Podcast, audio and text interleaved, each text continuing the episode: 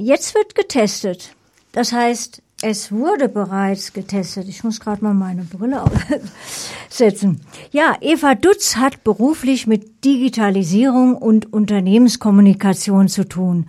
Privat ist sie Naturliebhaberin und daher ehrenamtlich seit drei Jahren aktiv beim Bund Naturschutz München, sprich, sie ist eine wertvolle Kollegin in unserem Fohnstudio-Team der Kreisgruppe München. Eva Dutz hat sich durch den Natur-App-Dschungel geklickt und einige getestet. Wichtig war ihr dabei unter anderem, dass die Apps sowohl auf Android als auch Apple iOS zur Verfügung stehen, kostenfrei sind und von Institutionen, Forschungseinrichtungen oder Ministerien betrieben werden. Des Weiteren, was können die verschiedenen Natur-Apps? Welche sind empfehlenswert? auch Benutzerfreundlichkeit, Informationsgehalt, Vor- und Nachteile, was verspricht die App, was hält sie, schließlich für wen sie das Richtige sein könnten. Ja, und jetzt ist Kollegin Eva Dutz im Studio zusammen mit Kollegin Petra Spitzfaden als Interviewerin. Ein herzliches Grüß Gott an die liebe Kollegin Eva Dutz. Die Christina Carlos hat dich ja schon angekündigt und wir wollen uns jetzt die nächsten Minuten mit dem, mit der großen breiten App-Landschaft beschäftigen. Du hast dich da jetzt mal durchgeklickt. Wie ist es denn? Gibt es da jetzt eigentlich viele, wenige rund um das Thema Natur? Wie schaut's denn aus? Also, hallo erstmal. Ich habe mich tatsächlich ein bisschen durchgewühlt. Es schaut nämlich grundsätzlich so aus, dass es sehr viele Apps mittlerweile gibt, die sich mit Natur beschäftigen. Es gibt Vogelstimmen-Erkennungs-Apps, ähm, Pflanzenerkennungs-Apps, also wirklich relativ viele. Natürlich auch äh, mit einem unterschiedlichen Niveau. Und ich habe bestimmte Auswahlkriterien angelegt. Welche wären das? Das erste wäre, dass ich nur Apps mir näher angeschaut habe, die von Institutionen, wie zum Beispiel Umweltverbänden oder Unis, hergestellt werden oder entwickelt werden oder von Ministerien. Das zweite Auswahlkriterium war, dass die Apps auf beiden gängigen Betriebssystemen verfügbar sein sollten, also sowohl auf Android, also auf dem Google Play Store, als auch im App Store. Und das dritte Kriterium war, dass es kostenlose Apps sein sollten. Also dass wirklich auch jeder von unseren Hörerinnen und Hörern heute nach der Sendung sagen kann, ui, da war was dabei, das hole ich mir jetzt gleich runter. Genau, also prinzipiell muss man sagen, dass das natürlich alles, also es gibt keine Garantie, dass jede App auf jedem Endgerät läuft, aber auf den neuesten oder neueren Geräten sollten die auf jeden Fall gut funktionieren. Und als du jetzt getestet hast, also dir die Apps angeschaut hast, wir haben jetzt erstmal über die Auswahl gesprochen, nach welchen Kriterien hast du sie denn untersucht? Auch wieder nach verschiedenen. Das eine war die Funktionalität. Da muss man sagen, diese fünf Apps, die ich getestet habe, haben alle sehr gut funktioniert.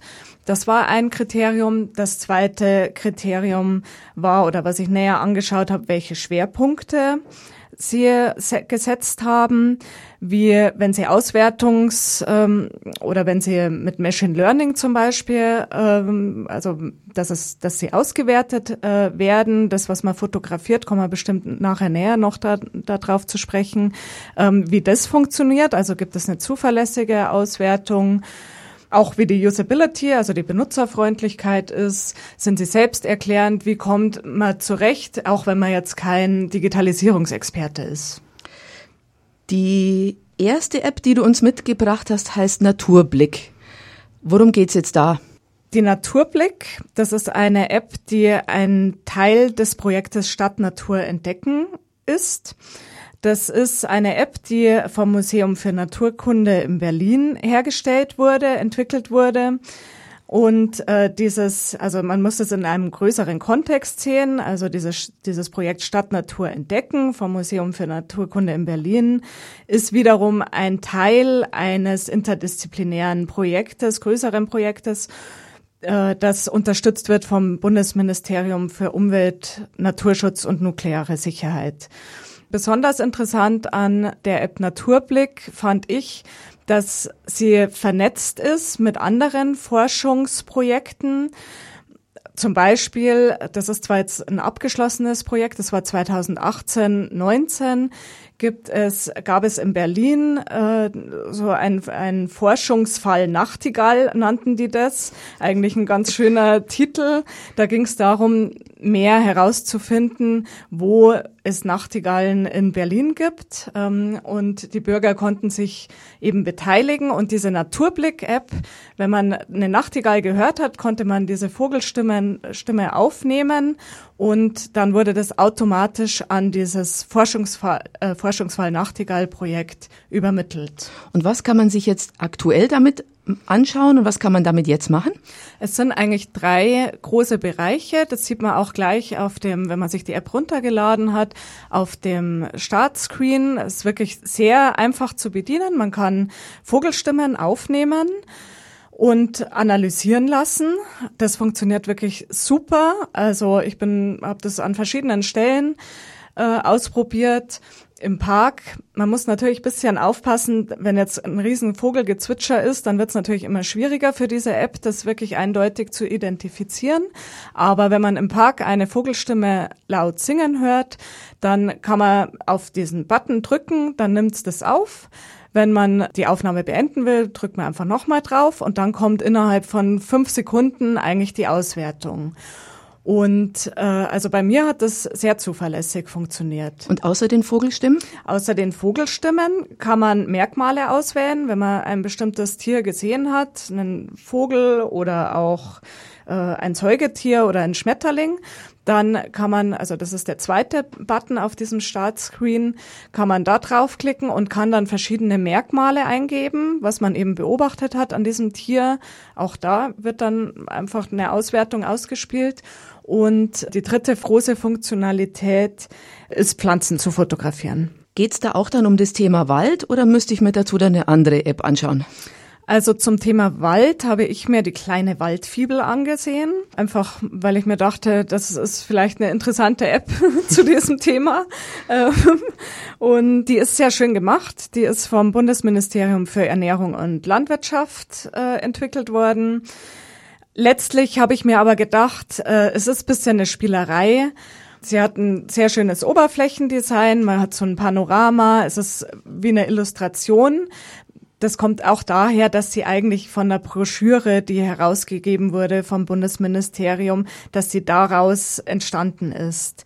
Und das merkt man ihr aber halt auch bisschen an. Also man kann viel rumklicken, äh, man kann so einen digitalen Spaziergang durch den Wald machen und sie soll für die Schätze des Waldes sensibilisieren, soll einen Einblick geben in die Vielfalt des Waldes, aber sie stellt doch relativ willkürlich Dinge zusammen. Ich würde eher sagen, es ist ganz gut, um das Grundwissen zum Wald oder über Bäume und äh, auch die Waldtiere aufzufrischen.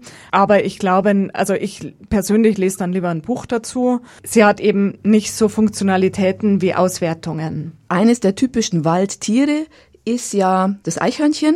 Mhm. Ähm, das gibt's ja ganz viel auch in Bayern und dazu gibt's auch eine passende App.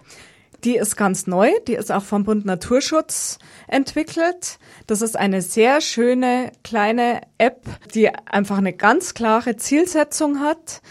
Nämlich, wir wollen mehr wissen über das Eichhörnchen. Das fand ich sehr interessant, dass ja jeder Eichhörnchen kennt.